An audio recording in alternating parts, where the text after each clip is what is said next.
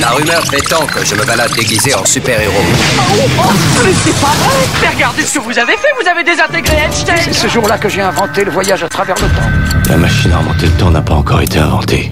Mais dans 30 ans, ce sera fait. Retour, retour, retour, retour, vers, vers la sortie. Retour vers la sortie. Bonjour à toutes et à tous, ravi de vous retrouver pour un nouveau numéro de Retour vers la sortie, le numéro 2 où il sera question aujourd'hui d'un film qui a profondément marqué les esprits, à la fois dans son intrigue et dans l'esprit des spectateurs. Il s'agit du film Inception, réalisé par Christopher Nolan. Et pour l'occasion, nous avons l'honneur d'être dans les bureaux euh, de Warner Bros. France en compagnie aujourd'hui d'Olivier Snanouge. Euh, alors Olivier, bonjour. Bonjour. Vous pouvez déjà nous donner votre titre ici même euh, au sein de Warner bah, On va dire tout simplement que je suis en charge de la distribution euh, chez, chez, Warner. Euh, voilà. Et alors vous étiez là, évidemment, au moment de la sortie euh, d'Inception. Je suis également en compagnie de Max Marjolais. Bonjour Max. Bonjour Aurélien, bonjour à tous. Alors Inception, je le disais, c'est un film qui a marqué les esprits. Aujourd'hui, il n'y a qu'à voir ses notes à la fois sur IMDB ou d'autres sites pour se rendre compte à quel point c'est un film qui apparaîtra certainement dans les tops de, des années 2010. 8,8 de moyenne sur IMDB, 7,5 sur Sens Critique, 4,4 sur 5 sur Allociné. C'est vraiment un film qui, encore une fois, a plu au public. Euh, vous, Olivier Snanouge, euh, à quel moment euh, vous entendez pour la première fois évoquer le projet Inception, sachant, on va le rappeler tout de suite, que le film est sorti en France 21 juillet 2010 Probablement vers la fin de l'année 2008.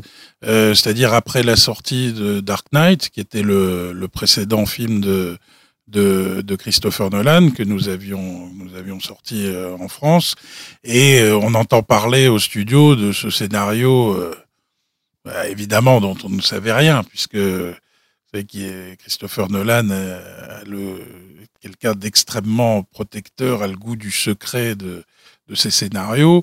Et, c'est probablement Alan Horn qui était à l'époque euh, euh, le patron de la Warner, qui est aujourd'hui chez Disney, mais Alan Horn qui, qui nous en a parlé euh, en nous racontant comment lui et les autres dirigeants du studio sont allés au bureau de Christopher Nolan. Euh, ces bureaux sont situés évidemment dans les studios de la Warner euh, pour aller lire le scénario parce qu'il faut savoir que les scénarios de Christopher Nolan ne sortent pas de son bureau. Euh, on va les lire sur place, même le patron de la Warner va les lire sur place. Euh, qu'ils ont été le lire. Euh, un scénario, vous imaginez maintenant qu'on connaît le film, qui était quand même assez étonnant. Euh, surtout que évidemment derrière il y avait un gros budget, euh, voilà, et donc ça pouvait être un vrai pari pour pour un studio. Euh, et ce que nous a dit Alan Horn, c'est qu'ils ont lu le scénario euh, le matin, et ensuite ils ont passé le reste de la journée avec Christopher Nolan à lui poser des questions sur le scénario, et ils nous ont dit il avait toutes les réponses. Et à la fin de la journée, on a signé. Voilà. Alors c'est assez euh, étonnant effectivement quand, quand, on y repense parce que Christopher Nolan, en dehors de Dark Knight, Dark Knight pardon, que vous citiez évidemment de, de Batman Begins euh, un peu avant, euh, bah, les films qu'il a fait n'avaient jamais non plus euh, dépassé euh, le million d'entrées, et notamment le Prestige qu'il a fait juste après Batman Begins, qui a fait moins de 200 000 entrées. Quand on y pense, ça paraît complètement fou, sachant que évidemment on en reparlera tout à l'heure, mais Inception a été un immense succès, presque 5 millions d'entrées. Euh, J'imagine aujourd'hui euh, on a tendance à dire que les, majors ne prennent pas beaucoup de risques, ou en tout cas vont sur des, des franchises déjà bien installées. Euh, prendre un tel risque, c'est peu banal. Oui, après, probablement euh, qu'il y a du vrai et du faux dans cette affirmation, que les majors prennent pas de risques, parce que ça a toujours été un mélange de risque et pas risque, sachant que ce qui apparaît pas risqué peut finalement l'être, et ce qui apparaît risqué ne l'était pas tant que ça. Donc, c'est l'histoire du cinéma en quelque sorte. C'est aussi la force d'un studio parce qu'on dit beaucoup de choses sur les studios, mais euh, euh, avant tout un studio c'est une une société, une compagnie qui suit des, des auteurs, des réalisateurs. Euh, c'est ce qui se passe. Je veux dire, bon, la Warner a une tradition, et pas la seule. Euh, ça fait 40 ans que Clint Eastwood euh, travaille avec la Warner. Euh, sans contrat. D'ailleurs, il n'y a pas de contrat, c'est juste euh, l'envie mutuelle de travailler. Ben, il s'est passé la même chose avec Christopher Nolan. Tous les films, ses films précédents, que Warner a distribué à partir d'Insomnia, tous ses films précédents étaient déjà laissés poindre à, un auteur et un réalisateur hors norme, jeune et avec un potentiel formidable. Et je crois que c'est ça que les à l'époque, les, dirigeants du studio ont su reconnaître. Et quand ils se sont retrouvés... Bon, The Dark Knight a quand même été aussi euh, une réécriture de, de Batman, euh, comme, on, comme on. Euh, voilà, pas vu depuis euh, le Batman de Tim Burton. Enfin, quelque part, il a réussi à recréer à nouveau une mythologie de Batman qui est pardon, en même temps un, un, un vrai film d'auteur et un film d'auteur euh, grand public. Et je crois que c'est avant tout ce qu'on recherche, c'est ce mélange de d'une œuvre à la fois commerciale, mais qui reste une vraie un vrai film d'auteur, ce que appelle les blockbusters d'auteur finalement, qui est, qui, est, qui est, la formule miracle, euh, et notamment quand on est distributeur en France, parce que c'est ce qui est formidable pour le public français, c'est la qualité euh, et en même temps avec un impact grand public. Donc, risque par risque, bien sûr, à un moment, euh, c'est toujours la rencontre de quelqu'un qui croit à un projet, avec, voilà, euh, avec ce projet, et, à un moment, il faut y aller. Dans le dans le film, il, y a l'expression euh, take a leap of faith, c'est-à-dire euh, faire un un acte de foi finalement, c'est-à-dire sauter au-dessus de la falaise en pensant qu'on va pas tomber. Ben, c'est exactement ce qu'était ce projet d'Inception. C'est un acte de foi dans un auteur, un réalisateur, dans, euh, dans le cinéma finalement, puisque la, la grande caractéristique de Christopher Nolan, et il l'a prouvé dans tous ses films jusqu'à Dunkerque, c'est avant tout de parier sur l'intelligence du spectateur. C'est vrai qu'on reproche souvent finalement au, cinéma américain, enfin on reproche, on peut dire du cinéma américain que c'est un cinéma euh, euh, qui, est, facile, qui est, qui est très explicatif, qui donne les, clés pour que la majorité du public euh, euh soit, soit s'y retrouve facilement. Mais, ce que montre Nolan, c'est qu'on peut, il y a une autre voie aussi, c'est de, de jouer sur, sur l'intelligence du public, c'est-à-dire après tout de pas donner les clés, de donner matière à réflexion, de donner du mystère, de voilà, de que le, finalement le spectateur euh, fait aussi son film ou imagine euh, ce qu'est la fin du film ou ce qu'est la suite du film.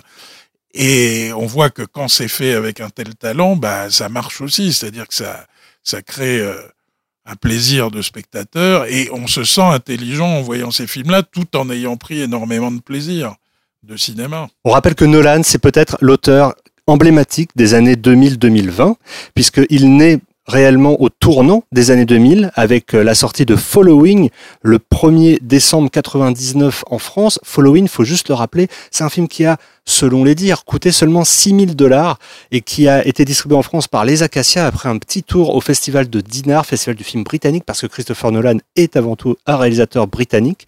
Euh, et puis, quelques années plus tard, seulement six ans plus tard finalement, il se retrouve à la tête de Batman Begins avec entre deux deux films qui eux aussi ont marqué les esprits. Vous citiez Insomnia, euh, avec lequel Warner a commencé euh, à travailler euh, avec lui, mais également évidemment Memento, euh, qui est un peu déjà le tournant le 11 octobre 2000 en France. Memento euh, sort et c'est vrai qu'il y a déjà dans, Memento en germe beaucoup de choses qu'on retrouvera par la suite et notamment ce récit maintes fois torturé, maintes fois déstructuré, qui fait réfléchir, comme vous le disiez, le spectateur. Alors effectivement, on arrive à ce point d'un auteur qui se voit confier un blockbuster hors norme et qui mise sur l'intelligence du studio et du spectateur pour arriver à ses fins. Alors moi je voudrais aussi qu'on revienne sur le tournage parce que Inception se déroule en partie euh, en France et ça a été aussi euh, l'année euh, qui a précédé la sortie, l'été qui a précédé la sortie, exactement en 2009, euh, un moment assez important peut-être pour vous, parce que vous l'avez peut-être croisé à cette occasion.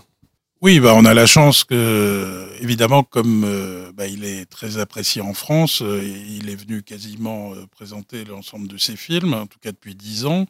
voilà, il y a, la France est un pays qui aime avant tout les grands réalisateurs. voilà, et il est venu tourner effectivement une partie des scènes à Paris, des scènes assez emblématiques d'ailleurs. mais le film s'est tourné dans plein d'endroits dans le monde, hein, donc c'est vraiment il y a ce qu'on appelle la production value.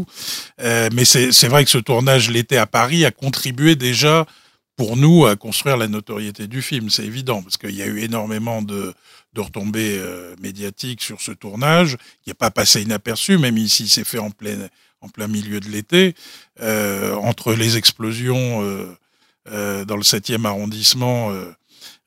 Qui ont un peu fait provoquer un peu de, de tumulte dans le voisinage, les fameuses scènes tournées sur le pont de Birakem, voilà, qui sont restées toutes des scènes, plus, plus ces scènes après de, Paris qui, se, complètement se tord en plusieurs dimensions, qui est d'ailleurs une des rares utilisations de, de, trucage numérique chez Nolan, parce que la plupart de... Il aime faire des trucages entre guillemets à l'ancienne euh, avec les moyens d'aujourd'hui.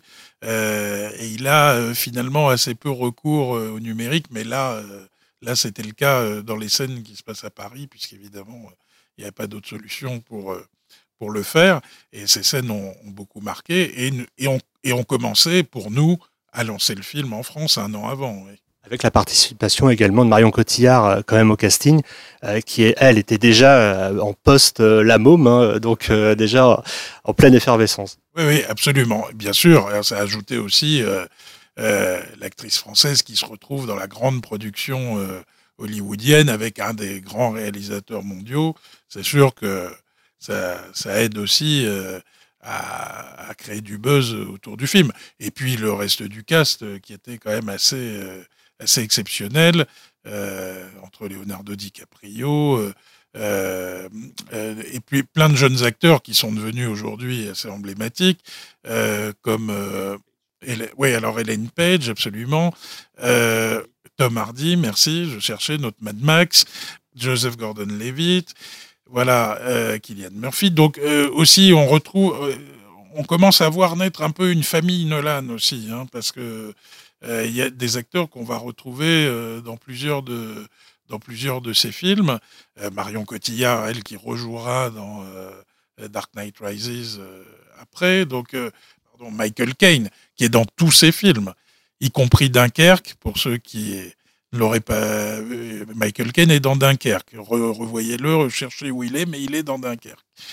Effectivement, on commence à voir poindre une famille Nolan et on a vraiment ce sentiment que Inception marque un tournant, euh, du point de vue justement de la, de la, de la filmographie de Christopher Nolan. C'est comme si le style Nolan s'affirmait avec Inception et qu'aujourd'hui, quand on pense à un film de Christopher Nolan, finalement, on pense à un film sur la matrice presque euh, d'Inception. Oui, alors après aussi, on va retrouver euh, des thèmes, et il en a parlé un petit peu l'an dernier dans la masterclass qu'il a fait à Cannes, hein, à l'occasion des 50 ans de 2001 Odyssée de l'espace, dont il dit lui-même que c'est un peu son film fondateur, hein, le, le, film de Kubrick, euh, alors qui a plus inspiré peut-être Interstellar que, Inception, mais quand même, il, a baigné quand même dans l'amour, la découverte de Kubrick euh, quand il était jeune. Mais euh, un, des thèmes euh, qui revient beaucoup chez Nolan, c'est le temps et la déstructuration du temps. Donc ça, c'est un thème récurrent dans, dans, son œuvre. Et Inception il a, aussi créé un univers euh, extraordinaire en jouant sur ce monde des rêves, euh, qui, quand on y pense, est assez vertigineux. C'est-à-dire, euh, est-ce qu'on peut rêver qu'on rêve? Et même, est-ce qu'on peut rêver qu'on rêve qu'on rêve? Et, voilà, et on rentre dans des dimensions infinies où, où le but est de se perdre, et comme les personnages d'ailleurs, et jusqu'à la fin où on ne sait pas si on est remonté à la surface ou pas. Alors justement, vous vous retrouvez avec ce projet extrêmement compliqué peut-être à expliquer euh, au public lambda. Le film vient de se tourner, les premières images arrivent. Comment euh, vous voyez les choses pour la, pour la suite? Comment vous allez euh, le vendre derrière? Alors d'abord, on a eu la chance, ça, il est à la fois Christopher Nolan est extrêmement, on l'a dit, secret protecteur, mais il, nous montre ses films assez tôt. Voilà, il, parce que non seulement c'est un réalisateur, un auteur de génie, mais il pense aussi le marketing et la promotion de ses films très en amont. Moi, je, je dis souvent, pour moi, c'est un peu un joueur d'échecs. C'est quelqu'un qui a plusieurs coups d'avance. Voilà. Et donc tout est tout est pensé en avance, tout est extrêmement euh, réfléchi. Et donc il nous montre le film. Et évidemment, je crois même qu'on l'a vu, euh, il me semble la première fois sans sans la musique définitive. Alors vous imaginez ce qu'est Inception avec la musique, mais Inception sans la musique déjà, on avait été complètement bluffé parce que ce, film est bluffant. Euh, mais, mais effectivement, ça nous a permis de réfléchir comment on allait le, positionner. On sait qu'on a un film hors norme, qu'on a un film qui probablement va plaire à, à la critique. Euh, on a aussi un incroyable film d'action. Voilà. Euh, et donc, il faut arriver, si on veut vraiment euh, obtenir le plus grand succès possible, à rassembler tous les publics potentiels c'est-à-dire à la fois le public euh, qui va venir voir un, film d'auteur et le public qui va venir voir un grand film d'action. Et on se dit que avant tout, il va falloir sûrement convaincre le public des films d'action. Aujourd'hui, à ce moment-là, Christopher Nolan était déjà un, auteur reconnu, il est un réalisateur reconnu, il l'a été encore plus après Inception, mais déjà on pouvait s'appuyer en France sur le pédigré Nolan. Bon. Donc on est allé avoir déjà le public des fans de Nolan. Donc on va aller plutôt chercher euh, le public des films euh, qui veut voir l'été un film euh, d'action spectaculaire, etc. Et qui en allant le voir après va découvrir quelque chose qui est bien plus que ça. Mais donc on va le vendre quand même comme un super film d'action avant tout. Voilà, avec un super cast et tout. Et après les gens vont découvrir ce, truc incroyable qu'est Inception. Mais voilà, le point d'accroche, ça va être ça, finalement. Euh, C'est-à-dire, euh, finalement, le, vendre un peu plus simple que ce qu'il est. Voilà. Et euh, ce qui nous a permis de démarrer tout de suite très fort. Quoi. Alors, je vous interromps une petite seconde, justement, parce qu'on arrive à ce jour de sortie. Alors, petite précision tout de même, le film sort aux États-Unis le 16 juillet 2010, en France le 21 juillet. Est-ce que la question s'est posée de le sortir le 14 juillet, puisque le 14 était euh, évidemment le, juste avant le 16, euh, qui était un vendredi pour les Américains? Non, pour une bonne raison, c'est qu'on voulait qu'il vienne à Paris. Et donc, euh, comme il fallait qu'il soit aux États-Unis pour la sortie américaine, c'est pour ça qu'on a choisi d'aller le mercredi après, ce qui leur a permis de venir juste après la sortie américaine. Et, on a vu quelque chose euh, qui, moi, m'a rappelé un peu euh, ce qu'on voit avec Clint Eastwood. C'est euh, il y a un patron. Il y a un patron respecté par toute son équipe. Et d'abord, lui, il a choisi de venir avec tout le monde. Il y avait tout le cast qui était là. Et tout le cast autour de Christopher Nolan, et même les acteurs les plus chevronnés, etc. On sent qu'il y a tout de suite, on est autour du patron. Et il y a un respect, il y a une admiration, euh, voilà, qui est mutuelle d'ailleurs, parce que lui aime ses acteurs aussi. Voilà. Et, ça, c'est là qu'on voit quelque part euh, aussi qu'à ce moment-là, on a vu que c'était Inception était déjà, enfin, on était déjà avancé dans la guerre de Nolan, mais on s'est dit en même temps, on n'est qu'au début de ce que peut devenir Christopher Nolan, parce qu'on voit une dimension prendre encore. Ça, c'est assez extraordinaire de voir ça. Et donc, euh, voilà, ils étaient tous là et, on sentait que tout le monde était derrière le film et que tout le monde savait qu'ils avaient fait un film quand même hors norme. Et euh, voilà, ils sont venus faire la, la, promotion en France. On a fait une avant-première. On a vu tout de suite euh, l'impact du film. Voilà, et c'est parti, c'est parti de là. Pour la petite anecdote, je crois que vous aviez fait une projection de presse unique sur les Champs-Élysées où il y avait un problème de clim. Est-ce que vous vous souvenez de ce... C'est possible parce que malheureusement, oui, on a souvent des problèmes techniques euh, avec les films de Nolan. Le seul réalisateur où on voudrait qu'il n'y ait pas de problème technique, et c'est souvent comme ça que, oui, c'est possible. Je me, oui, l'été, les Champs-Élysées, les problèmes de clim, c'est assez récurrent. Euh, voilà. Ça m'amène à parler de la météo, justement, euh, de ce moment, de ce 21 juillet 2010, puisque il avait fait très chaud les jours précédents, au moment de la, de la venue de l'équipe, et justement, au moment où le film s'apprête à sortir, eh bien, une petite dépression euh, entre en scène qui vient des îles britanniques. C'est peut-être Christopher qui l'a apporté avec lui. Quoi qu'il en soit, les températures chutent légèrement. On est entre 19 et 23 degrés à Paris le jour de la sortie, avec au niveau de la France un écart entre 13 degrés à Quimper euh, et 34 degrés euh, à Figari. Euh, c'est vous dire que bon, il fait chaud à certains endroits, mais c'est pas non plus la canicule partout en France qui va vous aider aussi certainement au niveau des entrées. Alors puisqu'on est sur ce 21 juillet 2010, que s'était-il passé Que se passait-il au niveau de l'actualité de ce jour-là? Eh bien, c'était le moment où Benzema et Ribéry étaient mis en examen dans le cadre de ce qu'allait devenir l'affaire Zaya. Autre affaire, l'affaire Bettencourt, euh, qui battait son plein avec son ex-comptable qui, ce jour-là, confirmait que des distributions d'argent liquide avaient été faites à des hommes politiques. Euh, pendant le même temps, le ministre du Travail, impliqué dans cette affaire, eh bien, tentait de défendre coûte que coûte le projet euh, de loi sur la réforme des retraites.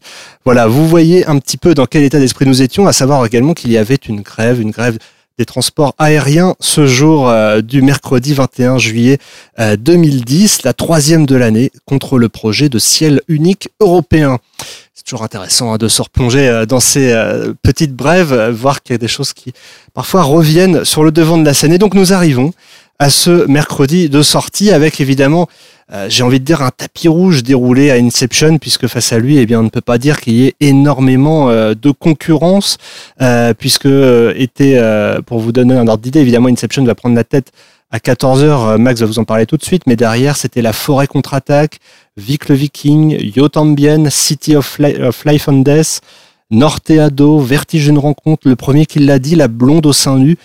Enfin bref, on peut pas dire que tous ces films aient marqué les esprits euh, comme Inception. Peut-être un mot, euh, Olivier. Non, juste euh, parce que justement tout est très planifié toujours avec les films de Nolan.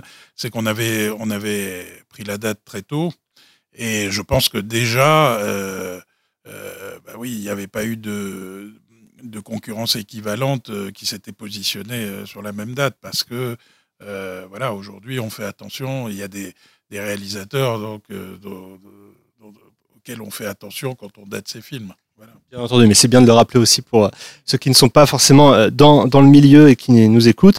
Et à savoir que la semaine précédente, vous disiez tout à l'heure que vous n'aviez pas pris la place, ou que vous auriez peut-être pu prendre hein, d'ailleurs du, 14 juillet, mais c'est Toy Story 3 qui l'avait prise, sachant qu'aux États-Unis, le film était sorti le 18 juin c'est-à-dire aussi s'ils avaient euh, planifié ça en fonction de, leurs propres intérêts. Alors Max, maintenant je me tourne vers toi. Euh, ce 14 heures Paris-Périph euh, d'Inception, à quoi ressemble-t-il et sur quoi va-t-il déboucher en termes d'entrée sur le reste de la France? Eh bien, on a un très gros 14 heures pour Inception, sans surprise. On a déjà plus de 5000 entrées à Paris à 14 heures, ce qui est très très fort. On a un Paris-Périph qui est à plus de 9000 entrées. C'est le huitième meilleur 14 heures Paris-Périph de l'année 2010. Euh, Inception, à la fin de la journée, fait le septième meilleur premier jour de l'année et le seulement le dixième meilleur premier week-end. Au final, le film est quand même le troisième euh, plus gros succès de l'année en France hein, et le premier, enfin le plus gros succès de l'année à Paris. Alors, moi, ce que je trouve intéressant, c'est que ce soit le troisième film de l'année, alors qu'il est seulement donc huitième meilleur 14 heures, septième meilleur premier jour, dixième meilleur premier week-end. Et donc, euh, quand on a commencé à parler d'Inception, moi je me suis rappelé que euh, cet été-là, j'avais vu euh, des campagnes d'affichage annonçant, euh, je crois que c'était les 4 millions d'entrées. Et du coup, qu'est-ce qui vous a vous fait vous décider à justement lancer cette campagne? Parce qu'une campagne d'affichage comme ça, ça, a quand même des coûts. Alors, à quel moment vous vous dites qu'il y a vraiment quelque chose à faire pour continuer de faire exister le film? Oui, bah, ça a été à la fois quand même un très bon démarrage. Encore une fois, c'est pas une franchise, c'est un film complètement singulier. Euh, il, fait, il dure deux heures et demie. Bon, alors on est l'été, effectivement, donc c'est aussi euh, des conditions plus favorables pour tenir, etc. Mais donc on démarre, comme vous l'avez dit, très bien, pas euh, avec des, entrées records, mais on démarre très bien. une première semaine à 1,3 million, donc c'est un, un, très beau, très beau score. Mais surtout après, c'est le bouche à oreille qui va être formidable c'est le bouche à oreille et très vite, je crois même dès les premiers jours, euh, quasiment dès le premier jour. Alors, on se souvient, il n'y avait pas encore les réseaux sociaux, c'était la préhistoire à l'époque, en 2010, mais il y avait déjà Internet et euh, très vite, euh, il y a eu on a vu un trafic sur Internet, des discussions, des forums de discussion sur comment interpréter bah, le film, certains passages du film, la fin du film et ça devient des débats enflammés entre euh, entre les, les, fans du film, qui tout le monde a son interprétation de de telle ou telle scène, de tel rebondissement de, de l'histoire et surtout de cette fin qui laisse encore, qui fait encore parler aujourd'hui. Donc ça crée un bouche à oreille incroyable et le film en même temps est, est tellement dense euh, aussi qu'on se rend compte que beaucoup de gens retournent le voir. Euh, voilà, et ça tient, ça tient, ça tient, c'est-à-dire qu'il chute euh, très très peu euh, toutes les semaines de l'été. Il va, il va tenir en chutant très peu. et quand on arrive à la rentrée, on voit que ça continue. Et effectivement, comme vous le dites, oui, on a relancé à ce moment-là parce qu'on voyait le film avoir le potentiel d'atteindre les 5 millions d'entrées. Voilà, peut-être même de devenir un des plus gros succès de l'année. Euh, voilà, on a on a voulu le soutenir et puis on était déjà, alors je voulais très au-delà de nos objectifs. Donc on a voulu tenter le coup de le pousser le, le, plus loin possible et ça a marché puisque finalement il a terminé sa carrière après les vacances de la Toussaint. Donc on était sorti 21 juillet et, le, film a duré plus de trois mois euh, dans les salles euh, de manière assez importante, ce qui est, ce qui est, ce qui est, ce qui devient très rare, quoi. Voilà. Est-ce que vous pouvez nous dire si vous avez hésité à un moment donné sur le titre Inception? Parce que je sais que dans certains territoires, ça a été changé en origine, ou en tout cas quelque chose en lien avec les origines, notamment au Québec où c'est le titre euh, Origine finalement. Non, alors non, on n'a pas hésité. D'abord parce qu'effectivement, c'est un concept compliqué à, traduire. Euh, et on venait d'avoir une expérience euh, en début d'année euh, avec un autre, un autre titre qui ne veut rien dire, qui est Invictus. Et on a eu, on en a eu d'autres comme ça. On a eu Argo, voilà. Et finalement, les titres qui veulent rien dire, quand il y a un film derrière, ça fonctionne très bien. Et quelque part, ça participe du mystère et de, l'envie de, découvrir ce qu'il y a derrière un, titre pareil. Bon, puis Inception, ça, sonne bien, voilà. Euh, et, bon, on n'aurait jamais trouvé de, traduction euh, qui soit aussi aussi impactante. Donc voilà, non, je crois que ça n'a pas été vraiment, euh, ça a été assez vite tranché, ça. Effectivement, le film termine à près de 5 millions d'entrées, 4 944 215 entrées, euh, si on s'en tient au chiffre actuel sur CBO. Euh, troisième, juste derrière Les Petits Mouchoirs, euh, qui fait 5,4 millions d'entrées. Et un film Warner, une fois de plus, qui occupe la première place, c'était Harry Potter. oui, c'est la, ça devait être le premier relique de la mort, oui. Effectivement, qui faisait plus de 6 millions d'entrées. Alors évidemment, on a l'impression, quand on écoute comme ça, que l'histoire s'est faite euh, presque sans heures, ou en tout cas que tout a bien fonctionné. Mais dans, cette, dans ce podcast, on a une coutume, c'est le paradoxe temporel. Que se serait-il passé, selon vous, euh, si Inception n'était pas rentré dans ses objectifs, si Inception n'était pas allé euh, chercher même le, les petits objectifs, ou petits à l'échelle de ce qu'a fait le film au final, hein, que vous aviez initialement. Euh, je pose la question parce qu'il faut quand même rappeler, hein, comme je disais tout à l'heure, que le Prestige avait fait moins de 200 000 entrées et que derrière, eh bien évidemment, Christopher Nolan a assis avec Inception sa notoriété et sa capacité à faire des blockbusters d'auteur, mais aura-t-il eu les coups des franches pour la suite? Le film est ce qu'il est. S'il avait eu moins de succès, il en serait resté un film exceptionnel, euh, peut-être plus avec un succès d'estime qu'un succès commercial, euh, mais ça serait resté. Euh, ce qui est paradoxal, c'est que il, a, il, est, boudé par les Oscars, par exemple. voilà, alors qu'il aurait mérité largement des prix, etc. Alors peut-être aussi, bah, souvent, on, on, est puni d'avoir trop de succès euh, commercial, hein, il n'y a pas qu'en France, euh, mais euh, et peut-être de pas assez se prêter au jeu de, des campagnes interminables pour les, pour les prix aux États-Unis. mais bon, il n'en reste pas moins que voilà, ce film serait resté de toute façon, et je pense qu'on aurait, moi je, pense qu'on aurait continué à travailler avec lui parce que ensuite il faut, se souvenir que The Dark Knight euh, a été aux États-Unis. Euh, donc sur le résultat domestique, je crois qu'il a fait 600 millions de dollars euh, de recettes aux États-Unis seulement, hein, sans l'international, et que il me semble qu'à l'époque, c'était le, record d'un film Warner de recettes domestiques. Donc, c'est aussi après ça qu'il fait Inception et après ça qu'on lui fait confiance. Hein. C'est aussi quelqu'un qui vient de, livrer un, résultat euh, record sur son précédent film, tout en ayant fait un film. Donc, voilà, euh, je pense que l'aventure aurait continué. Alors évidemment, c'est toujours mieux de continuer euh, après un succès. Son dernier film Dunkerque, il a pris un risque énorme. C'était aussi pas du tout un film commercial au départ. Euh, Pardon, c'est aussi pour ça que je posais la question, parce qu'effectivement, Interstellar et Dunkerque sont des projets faramineux, des projets vraiment très ambitieux, euh, où en plus, non seulement en termes de sujet, mais aussi en termes de format choisi, euh, il a pris des risques forts. C'est juste, est-ce que, voilà, peut-être que ça aurait été plus compliqué pour lui d'avoir accès à ça? Oui, alors peut-être, c'est difficile à dire. Il faut savoir une chose aussi, c'est que c'est pas du tout un réalisateur fou ou, un producteur fou.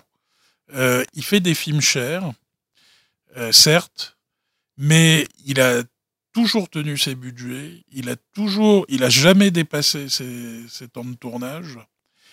Et il a une grande conscience, moi j'ai pu l'observer sur Dunkerque, en fait il se, il, il se comporte comme un indépendant, c'est-à-dire que avec une, un studio derrière, mais, mais quand il produit, il réalise un film, il est dans, le, dans l'esprit d'un indépendant euh, à qui on confie un gros budget, et c'est une responsabilité pour lui, et il se sent une responsabilité de non seulement de tenir ses engagements, euh, mais aussi de d'assurer le plus possible le, succès de ses films, ne serait-ce d'abord par respect pour ses partenaires, et puis évidemment pour avoir les moyens de continuer à faire ce qu'il veut avec la même liberté qu'il le veut. Mais voilà, on n'est pas du tout dans dans quelqu'un de qui est voilà qui, est hors de contrôle, etc. Bien au contraire.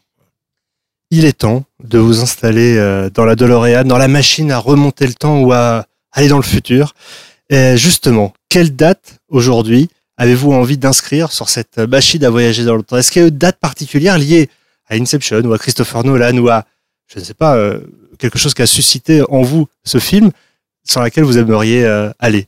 Non, bah, puisqu'on en parle, oui, moi, c'est la date de peut-être ma vraie première rencontre avec lui, oui, et, qui était justement euh, euh, sur, au moment, euh, je crois que c'était au moment où il est venu pour Inception, où euh, par un hasard total, je me suis retrouvé à déjeuner en tête à tête avec lui euh, à l'hôtel à Paris. Et, euh, et on s'est mis à parler de salles de cinéma, de technique, euh, sujet dont il est euh, un expert euh, incollable. Euh, voilà, on était en plein en pleine période du passage du 35 mm au numérique, euh, où d'ailleurs Inception, je l'avais dit à l'époque, était le dernier grand film à sortir en 35 mm, encore parce que on le sait, il est très attaché à la pellicule. Voilà, et il était conscient que bah, le numérique était inéluctable. Voilà, on n'avait pu encore sortir Inception majoritairement en 35 mm parce qu'il y avait encore des projecteurs euh, 35 mm et c'est le format que lui préférait. Mais il savait que dès le prochain film, ce serait plus le cas. Alors depuis, il a trouvé une astuce, il a remplacé le 35 par le 70, donc euh, on s'est remis à faire du 70 mm, voilà, et, il contribue euh, avec ce qui peut apparaître peut-être comme un, une lubie ou un caprice. À, là aussi, c'est quelque chose de très réfléchi. Il contribue à ce qu'il continue à y avoir une chaîne de fabrication de la pellicule et des, et des gens qui savent faire des, euh, des tirages et des belles copies 70 mm et que ce format continue à exister. Voilà. Et il y en a quelques autres avec lui à Hollywood euh, qui font ça. Donc, euh, c'est une manière d'utiliser son pouvoir de manière euh, positive et quelque part au service de, de quelque chose qu'il veut faire euh, subsister, tout en, euh, en étant conscient que le monde évolue et qu'on évolue avec le monde, mais quand même. Euh, voilà. Donc pour moi c'est tout ça, c'est tout ça, ce, type extraordinaire euh, qui est qui est à la fois un génie créatif, un génie marketing, voilà, et, aussi un homme exigeant, mais, mais quelque part un peu accessible aussi. Sur euh, Leonardo DiCaprio, qui est quand même la grande tête d'affiche, euh, avec Marion Cotillard, mais qui a quand même bien moindre, dans le film. À quel point est-ce que c'est important pour vous d'avoir une tête d'affiche pareille Ce que DiCaprio après Titanic a, a un petit peu enchaîné les succès. Et du coup, à quel point est-ce que ça compte pour vous quand vous prévisionnez le film au départ et, euh, et quand vous estimez euh, son, son potentiel commercial?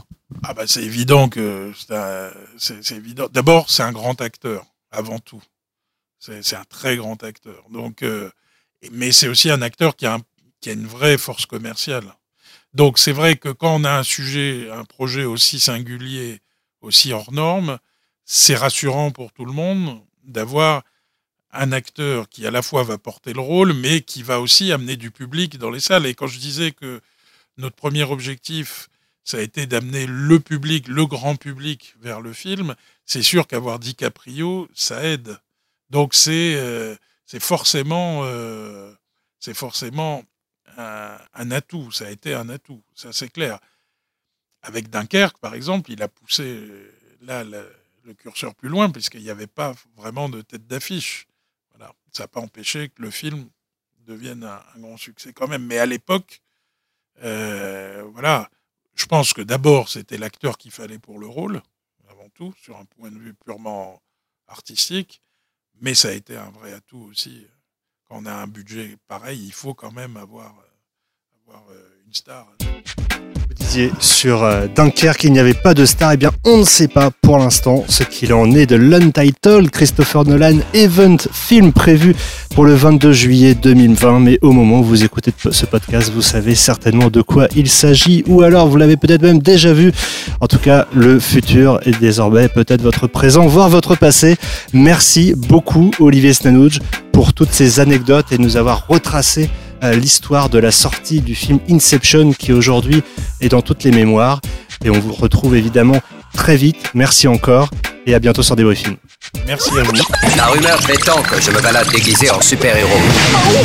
Mais c'est pas vrai Mais regardez ce que vous avez fait Vous avez désintégré Einstein C'est ce jour-là que j'ai inventé le voyage à travers le temps. La machine à remonter le temps n'a pas encore été inventée. Mais dans 30 ans, ce sera fait. Retour, retour, retour, retour vers, vers la sortie.